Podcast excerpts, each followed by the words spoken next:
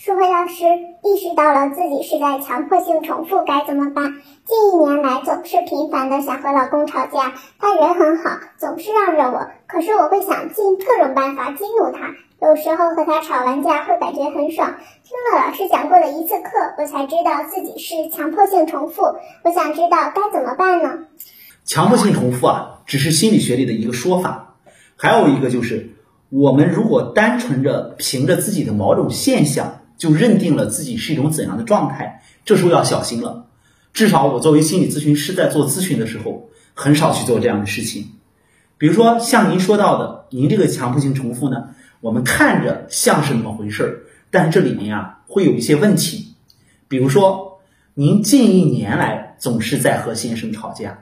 我想知道近一年来您的生活发生了怎样的变化？您还能回忆起第一次记得跟先生吵架，或者是你所说的去找他的事儿的时候，是因为一个什么事儿吗？也就是这个事情的节点。还有一个就是持续的时间一年了，这一年一直非常平稳、非常有节奏吗？比如说你是两个周想吵一次，还是三个周，还是一个月？那么再一个就是它的强度有没有加强呢？还有一点就是，这一年来，比如在你们的家庭内部的关系有没有一些变化呢？类似于家里有没有要二胎呀，或者是家里有没有要孩子啊？这种状态我们都是需要考虑的。因为什么呢？我们需要先去看这段关系整体上有没有从二元的状态进入到一个三元的状态。什么叫二元状态？就是你和先生的关系，如果再有了一个孩子。那就是三元的状态了，也就是说，我们要考虑一个适应性的发展。这个强迫性重复啊，您刚才描述的这个，我刚才提到了，它是一个现象。那如果我们真的看到了这种强迫性重复的出现呢，一定它不是孤立存在的。我们加上考虑的这样的一些因素和信息，把这些信息做一个整合，再尝试着进行调整。比如，可能跟我们的关系的变化有关。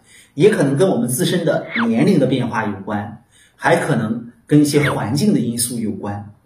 在这些考虑的比较充分的同时呢，我们在做一个调整的时候，会让您的状态啊逐步的稳定下来。我们不去简单的界定这是强迫性重复，我们也不去简单的用心理学的术语界定，我们只是看到这个现象的时候，可以尝试着从多方位的解释，比如说是不是您处在一种焦虑的状态当中。是不是您的这个婚姻关系需要一个调整？我们都是未知的。